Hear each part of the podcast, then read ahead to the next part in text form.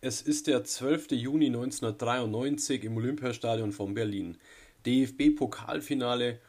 Bayer Leverkusen trifft auf die Überraschungsmannschaft im Wettbewerb schlechthin auf die Hertha BSC Amateure. Die zweite Mannschaft der Berliner hat sich bis ins Endspiel durchgekämpft und spielt nun im Wohnzimmer um den DFB-Pokal. Am Ende hat es Bayern 0 für Leverkusen mit einem knappen 1 zu 0 geschafft. In der Halbzeit stand es 0 zu 0. Hertha BSC, die erste Mannschaft, wartet indes seit 1979 auf den DFB-Pokal-Finaleinzug, also auf ein Finale im eigenen Wohnzimmer. Mal gucken, ob es der Windhorst Hertha vielleicht in der kommenden Spielzeit gelingt, mal zu Hause um den DFB-Pokal zu spielen. Und auch am 19. Januar 2011 kam es zu einer höchst überraschenden Partie im Achtelfinale des DFB-Pokals. Der Drittligist Kickers Offenbach spielt gegen den ersten FC Nürnberg, verliert am Ende 0 zu 2 und scheidet aus. Und auch die TUS aus Koblenz, Drittligist, steht im Achtelfinale, unterliegt am Ende dem ersten FC Kaiserslautern mit 1 zu 4, die damals noch in der Fußball-Bundesliga spielten.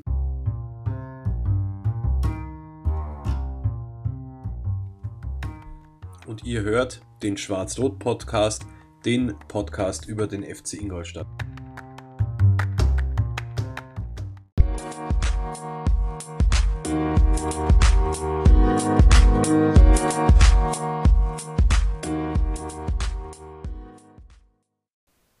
Herzlich willkommen zu einer neuen Folge des Schwarz-Rot Podcast. Heute geht es um den DFB-Pokal. Für die Schanzer geht es ja am Samstag, den 12. September um 18.30 Uhr im Sportpark in der ersten Hauptrunde gegen den Bundesliga-Absteiger Fortuna Düsseldorf.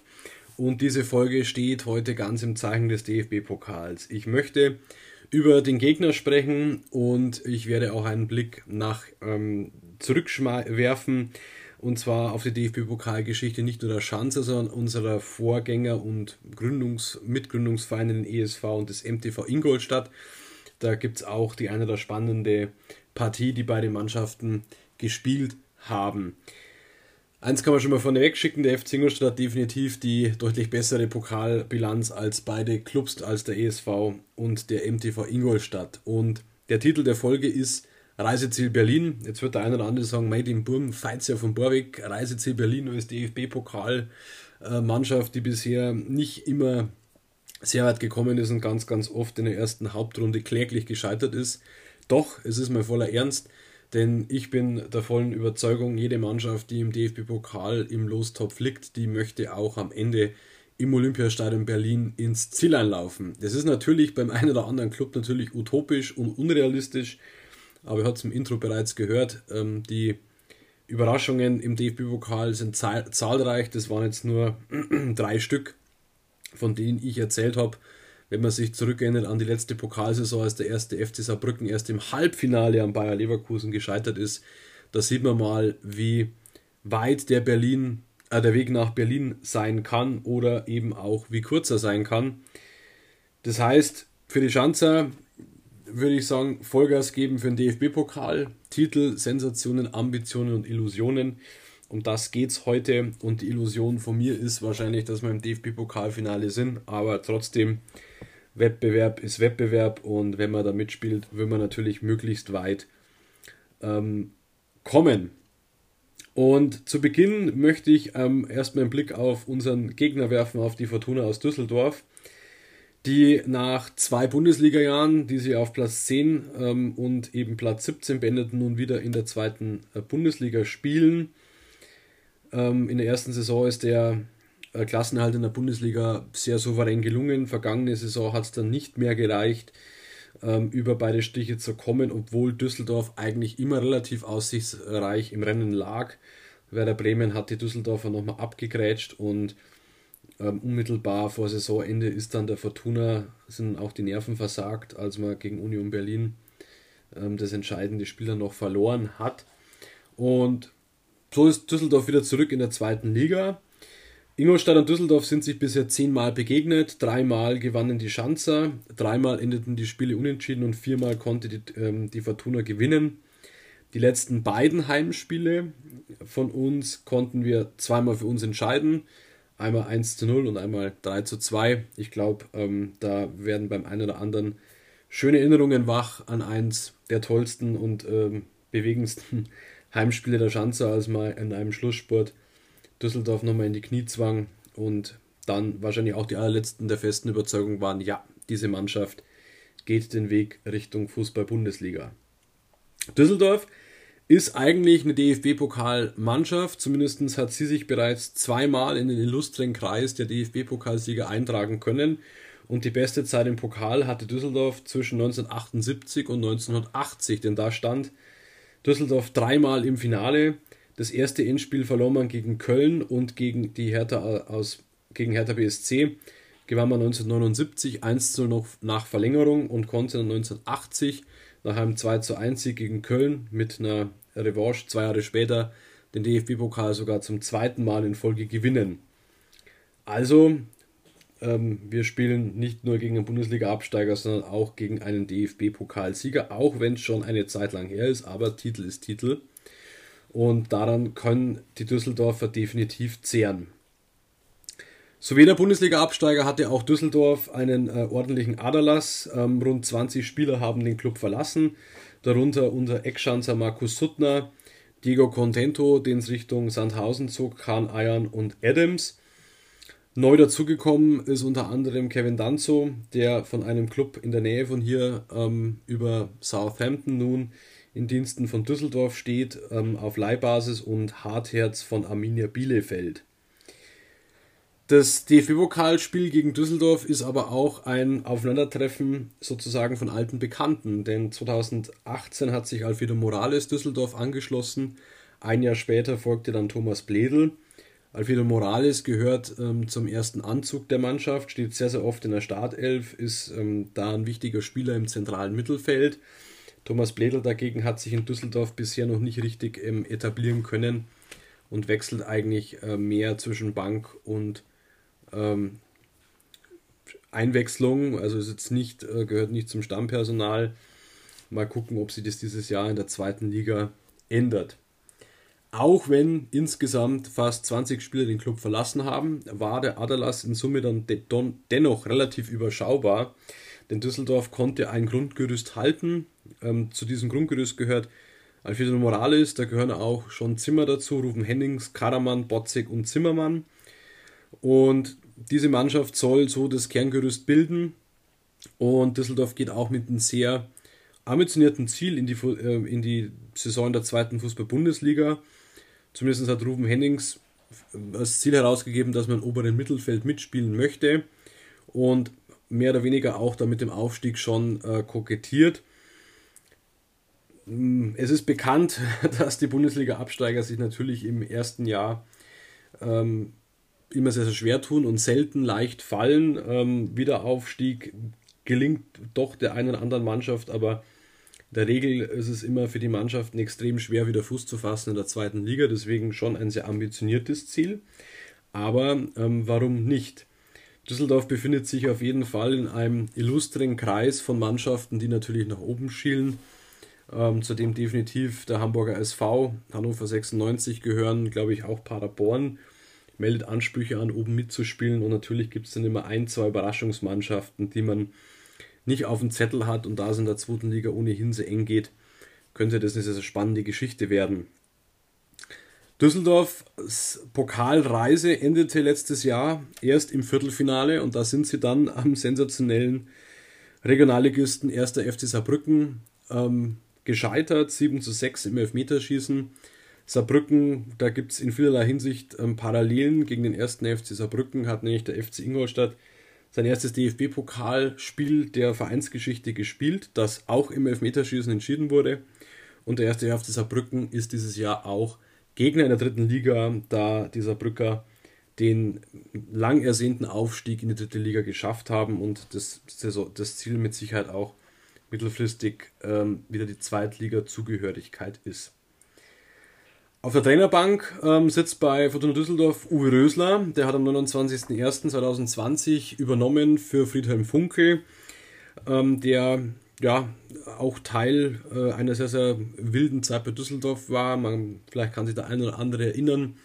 Nicht-Vertragsverlängerung, trotz ähm, Klassenerhalt, der sehr nahe stand, dann doch wieder Vertragsverlängerung. Personal wurde in der Geschäftsführung ausgetauscht. Also Düsseldorf hat eine durchaus unruhige Zeit hinter sich. Und Uwe Rösler ähm, war sehr lange bei Manchester City als Spieler und auch sehr äh, viel im Ausland als Trainer unterwegs und soll jetzt die Fortuna mit einem offensiven und ambitionierten Fußball, so hat er es jedenfalls vor, und auch einen sehr variablen Fußball in sichere Gefilde in der zweiten Liga führen. Und da ist natürlich auch immer nicht schlecht, wenn man im DFB-Pokal ähm, ein paar Runden übersteht. Natürlich aber auch finanziell ein lukrativer Wettbewerb. Aber man darf auf jeden Fall vor den Düsseldorfern ähm, gewarnt sein. Grundsätzlich wird es wahrscheinlich, so denke ich, ein sehr offenes Spiel werden. Ähm, die Schanze haben letztes Jahr gegen den ersten FC Nürnberg in der ersten Hauptrunde ein hervorragendes Spiel gezeigt, haben dem Club äh, sehr lang die Stirn geboten, waren auch über weite Strecken die bessere Mannschaft, hatten die Chance zu gewinnen, bis kurz vor Schluss dann ja, der Knockout kam. Das äh, kennt man gegen Nürnberg nur zu gut, aber ich möchte jetzt auch nicht weiter über Nürnberg reden. Ich glaube, da wurde genug über den Club gesprochen. Und ähm, die Schanzer konnten ja jetzt gestern den Trainingsbetrieb endlich wieder aufnehmen, natürlich unter ähm, Auflagen des Gesundheitsamts Ingolstadt. Ein Teil der Mannschaft befindet sich noch in Quarantäne, der Großteil steht allerdings auf dem Platz. Das heißt, Thomas Oral hat jetzt ein sehr ambitioniertes Programm bis zum Pflichtspielstart ähm, eben eine Mannschaft zu finden, die auf den Platz schickt, Spielformen einzuüben, an gewissen Dingen einfach zu arbeiten. Ähm, und ich denke, dass die Jungs natürlich alle höchst motiviert sind, nachdem er jetzt verdonnert war, zu Hause sich mit Fitnessübungen aufzuhalten, was natürlich auch wichtig ist, aber ich glaube, jeder kickt lieber mit dem Ball, als äh, auf dem Ergometer zu sitzen. Und ähm, es wurden auch heute dann zwei äh, Testspieltermine bestätigt. Ähm, die Schanzer testen gegen 1. FC Heidenheim am 4.9. und einen Tag später dann gegen den 1. FC Schweinfurt aus der Regionalliga Bayern. Das heißt, man hat jetzt noch auch kurzfristig zwei Testspielgegner ähm, gefunden, wo man eben dann nochmal gezielter danach nachschleifen kann. Trotzdem gehen natürlich alle Mannschaften in die erste die Hauptrunde des DFB-Pokals relativ taufrisch, da die erste, zweite und dritte Liga am gleichen Wochenende startet, was auch ein Novum ist. Denn normalerweise sind die dritte und zweite Liga äh, drei, fast bis vier Wochen vor der Bundesliga mit dem Saisonstart dran.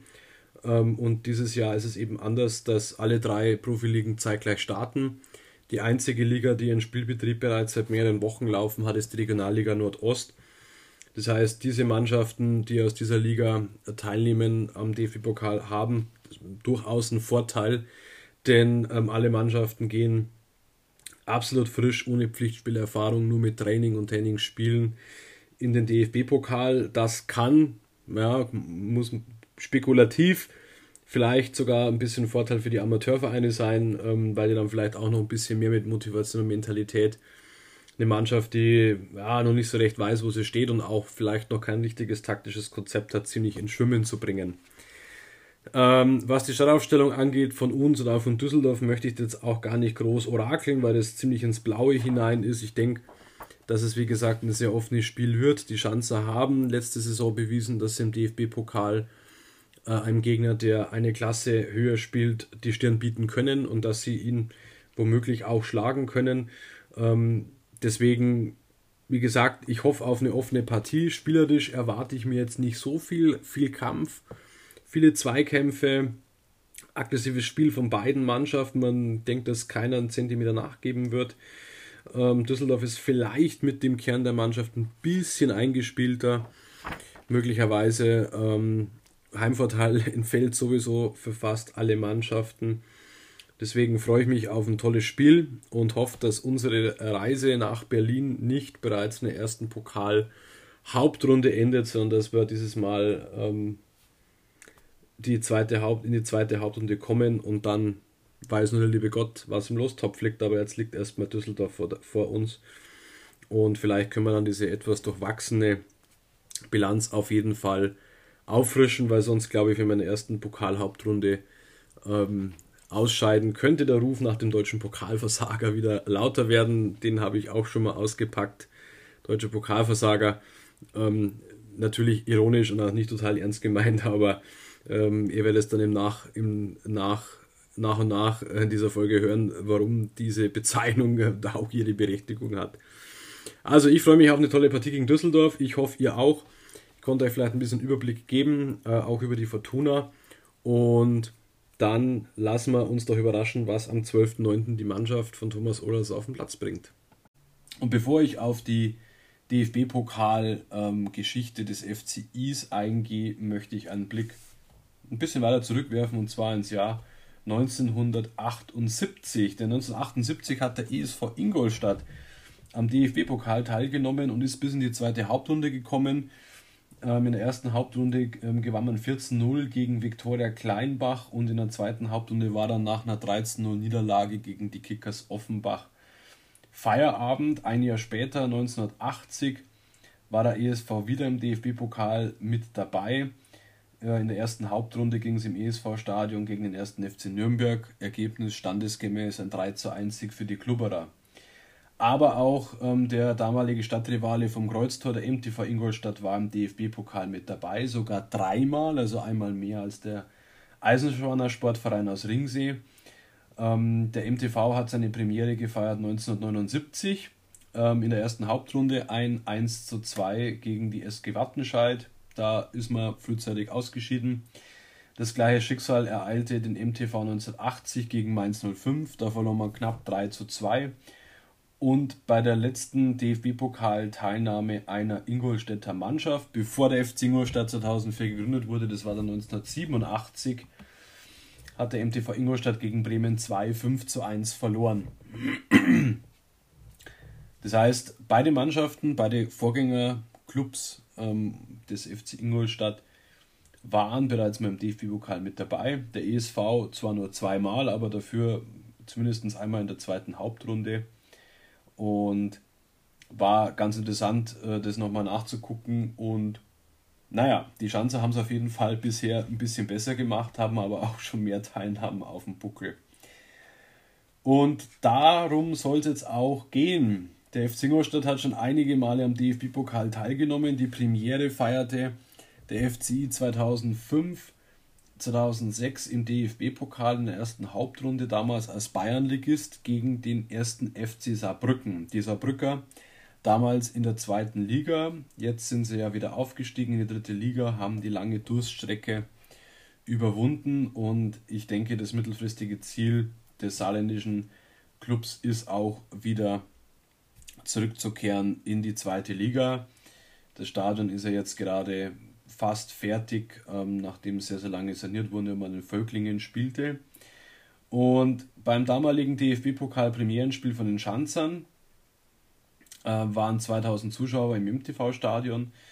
Es blieb damals dem Publikum auch relativ wenig erspart. Ähm, es stand 1-1 nach regulärer Spielzeit, 1-1 nach Verlängerung, heißt, das äh, gute alte Elfmeterschießen musste herhalten und ähm, die Mannschaft, damals von Jürgen Press trainiert, mit seiner bekannt durch seine legendäre Pressekonferenz mit dem äh, etwas schwierigen Stadion, ähm, schickte damals folgende Mannschaft auf die äh, auf das Feld im Tor Michael Lutz, äh, in der Verteidigung Rosenwirt, Gusic, Wenzel und Karl Mayer. Im Mittelfeld Domenikus Bordone, Zani, Weingartner, Hintersberger, Glas und Tölscheres.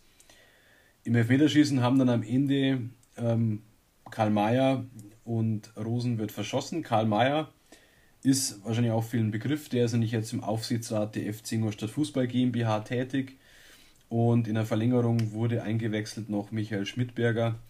Michael Schmidberger ist 2016 ähm, beim Skiunfall leider tödlich verunglückt. Er hat von 2005 bis 2008 für die Schanzer gespielt. In den beiden folgenden Saisons, als die Schanzer Regionalligist waren, 2006, 2007 und 2007, 2008, nahm ähm, der FCI nicht am äh, DFB-Pokal teil. Man blieb schlichtweg im Toto-Pokal hängen. Und mittlerweile ist es ja, und um nochmal kurz einen Schritt zurückzumachen auf die Premierenteilnahme 2005, 2006, war es nämlich so, dass das BV oder Toto-Pokal-Finale eigentlich ja, ein symbolisches Finale war, da es damals eben noch eine zweigliedrige Regionalliga gab, eine Süd- und eine Nordstaffel. Die Schanzer waren damals in der Südstaffel ähm, war es so, dass eben die beiden Finalisten des Toto-Pokals automatisch beim DFB-Pokal teilnahmen. Das war dann eben 2005, 2006 ähm, auch der Fall. Ähm, die Schanzer haben im, im Toto-Pokalfinale gegen Regensburg damals 0 zu 2 verloren und sind dann aber trotzdem als Finalist eben in die erste Hauptrunde eingezogen. In den zwei Folgejahren gelang es eben nicht, mit dabei zu sein und mittlerweile ist ja die Regelung auch so, dass ähm, da der Landesverband Bayern der einzige Landesverband ist mit einer eigenen Regionalliga, wird der Meister, der, der bayerische Amateurmeister oder Regionalliga Bayernmeister, dann ins Rennen geschickt für die erste DFB-Pokal-Hauptrunde und der Sieger des Toto-Pokals spielt am Ende auch mit. Dann nach der Vizemeisterschaft 2007, äh, 2008 in der Regionalliga Süd ging es für den FC Ingolstadt in die zweite Liga. Das MTV-Stadion erfüllte aber bei weitem nicht ähm, die Anforderungen der DFL und auch mit, einem, mit einer Sanierung hätte man das MTV-Stadion definitiv nicht zweitligatüchtig machen können. Und so musste der FC Ingolstadt aufs ähm, ESV-Gelände ab, ähm, ausweichen. Das ESV-Stadion wurde dann nochmal ähm, einigermaßen ertüchtigt, um eben eine Übergangslizenz für die zweite und auch für die dritte Liga zu erhalten. Klar war damals aber auch schon, mittelfristig braucht der FC ein neues Stadion. Ähm, das wurde dann auch angeschoben, das Thema Stadionneubau. Und so ist das ESV-Stadion zu hat ein, ein tolles Spiel zu sehen bekommen, ausverkauftes Haus, ähm, knapp 11.000, über 11.200 Zuschauer waren im ESV-Stadion, als der Hamburger Sportverein der erste Hauptrundengegner war.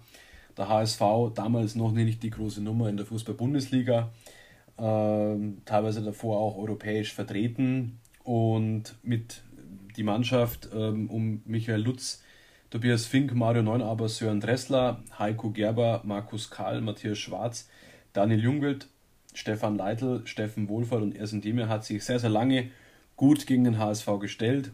Die Schanzer gingen sogar durch Ersin Demir in Führung, bis Ivica Ulic per Doppelpack die ähm, HSVler in Führung brachte und Pablo Guerrero hat dann kurz vor Schluss einen Deckel drauf gemacht mit dem 3 zu 1. Das heißt, das ESV-Stadion, schöne, schöne Pflichtspieleinweihung, aber ähm, diese Teilnahme am Pokal war mal wieder nicht von langen Bestand. Auch in der kommenden, ähm, im kommenden Jahr, dann 2009, spielte man gegen einen Zweitligisten ähm, in der Nähe von hier, hat da 1 zu 2 verloren. Das Tor hat damals Braber erzielt, auf der Bank, deiner Bank saß Horst Köppel.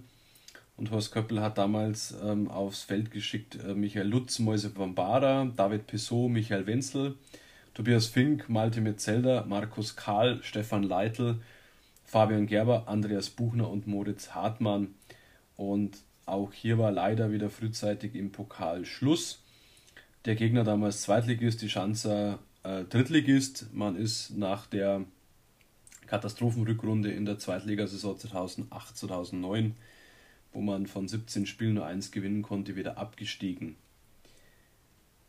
Nach insgesamt drei Ersthauptrunden-Pleiten konnte dann der FCI 2010, 2011 zum ersten Mal weiterkommen ähm, und zwar bis in die zweite Hauptrunde. Da war dann gegen die TSG Hoffenheim Schluss.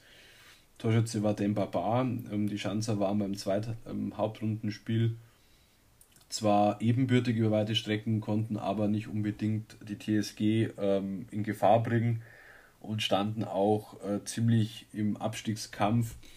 Das heißt, das Spiel kam irgendwie auch zu einem ungünstigen Zeitpunkt. In der ersten Hauptrunde war es wieder so eine Art Premieren-Einweihungsspiel. Ähm, das Spiel gegen den Karlsruher SC war das erste DFB-Pokalspiel der Schanzer im neuen Stadion, das man 2 zu 0 gewinnen konnte. Äh, der KSC damals in der zweiten Liga. Die Tore steuerten Stefan Leitl und Moritz Hartmann bei.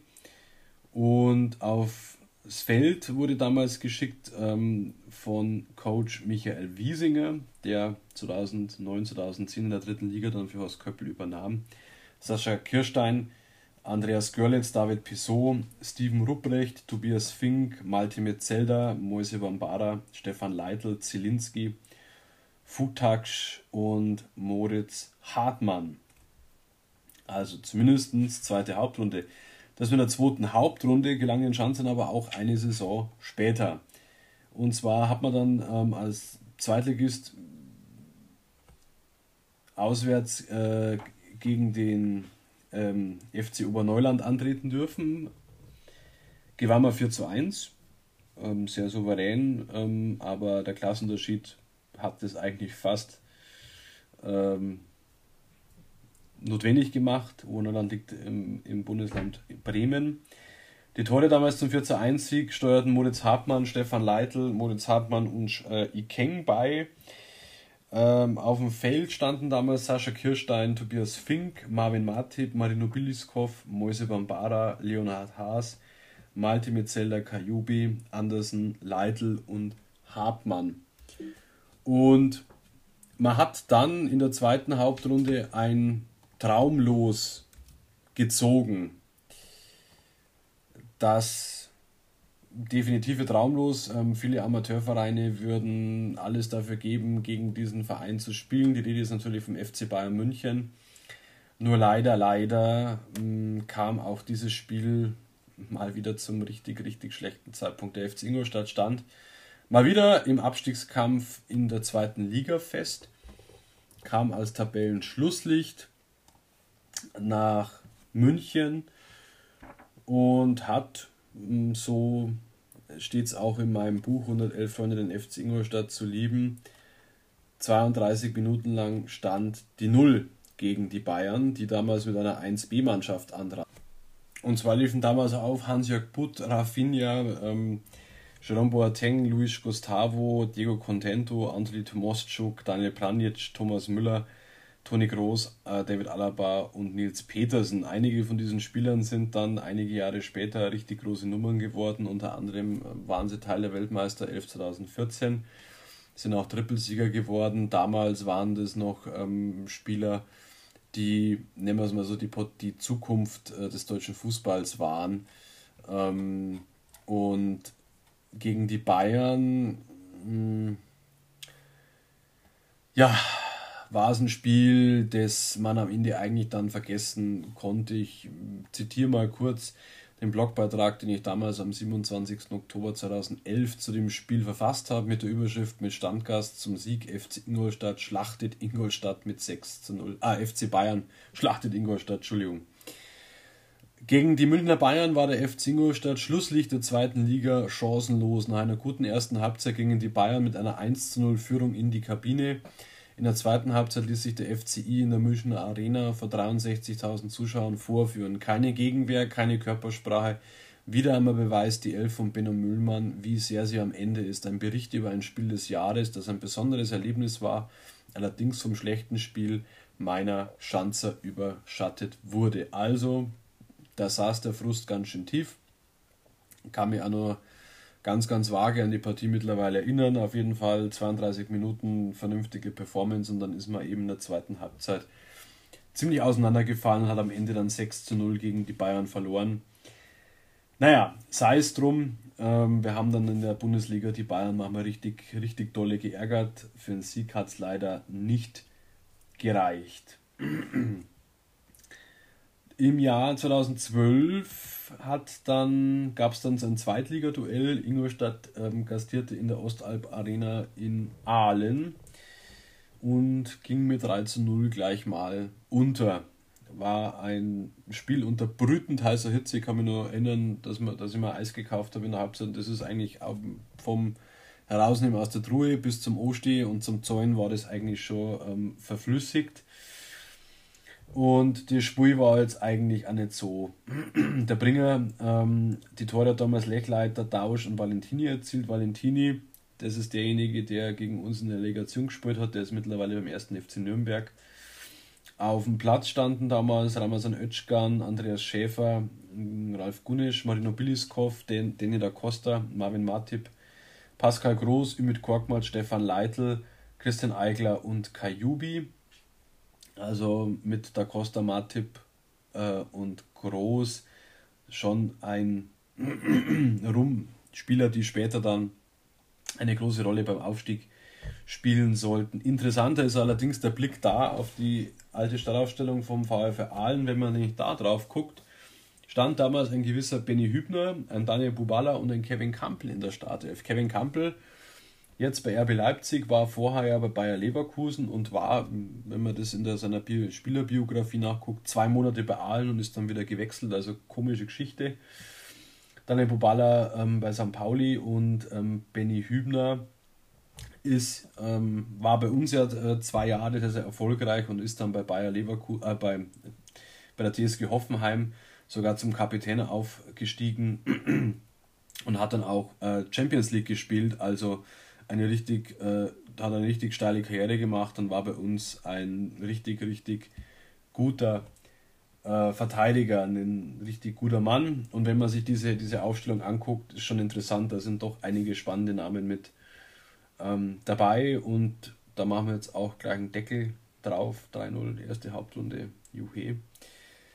2013 war dann so ein DFB-Pokaljahr, wo die Schanzer ja, ihren ersten größeren Erfolg gefeiert haben, denn da war nämlich erst in Wolfsburg Feierabend und zwar nicht in der ersten, in der zweiten Hauptrunde, sondern erst im Achtelfinale. In der ersten Hauptrunde hat man die Sportfreunde Baumberg aus der Oberliga Nordrhein-Westfalen mit 4 zu 1 geschlagen. Die Tore damals von Thomas Heinal, Ümit Korkmaz, Kajubi und Scheffler. Und in der Startelf standen damals Özcan, Jessen, Matip, Roger, Da Costa, Alfredo Morales, Almo Cohn, Ümit Korkmaz, Tamas Heinal, Eigler und Kajubi. Also auch da schon der eine andere Spieler mehr, der beim Aufstieg eine große Rolle spielte. In der zweiten Hauptrunde hat man am Bornheimer Hang dann den FSV Frankfurt mit 2 zu 0 geschlagen. Die Tore damals von Hanal und Hoffmann. Und in Wolfsburg ähm, ist man dann sehr knapp gescheitert, 2 zu 1.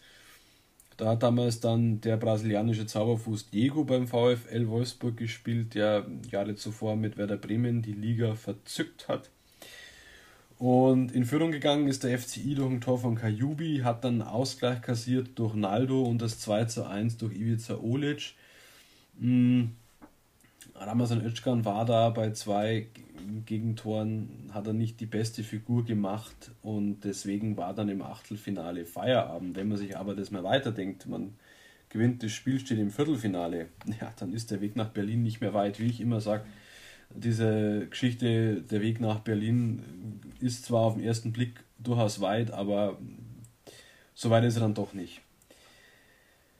Das war bis dato der größte DFB-Pokal-Erfolg. Die zwei Jahre danach, 2014 und 2015, waren dann wieder ja, Bauchlandungen. 2014 ist man dann im Elfmeterschießen an den Kickers Offenbach gescheitert. Daniela Costa und Pascal Groß haben damals verschossen.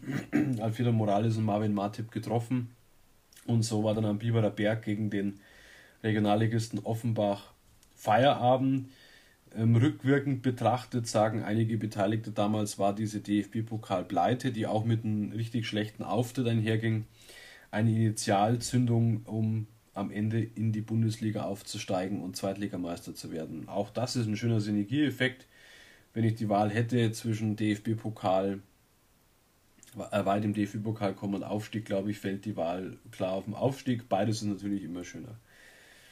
2015 hat man sich dann als Bundesligist blamiert. Man hat 2 zu 1 gegen die Spielvereinigung Unterhaching verloren, die damals in der Regionalliga Bayern gespielt hat. Also das ist eine von, Ingolstadt war eine von einigen Mannschaften, die so obligatorisch in der ersten Hauptrunde mal gut beigesagt hat.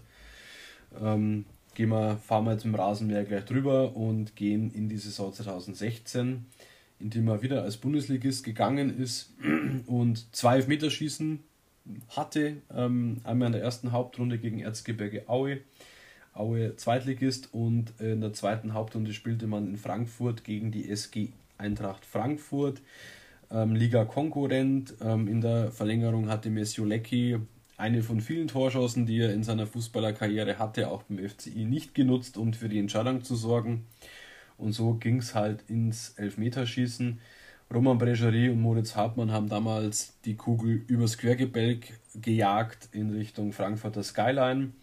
Almo Cohn hat als einziger Schanzerschütze getroffen und dabei Frankfurt Husti, Utschipka, Mascarella und Hasebe ihre Elfmeter standesgemäß verwandelt haben, flogen die Adler ins Achtelfinale und für die Schanzer war in der zweiten Hauptrunde Schluss.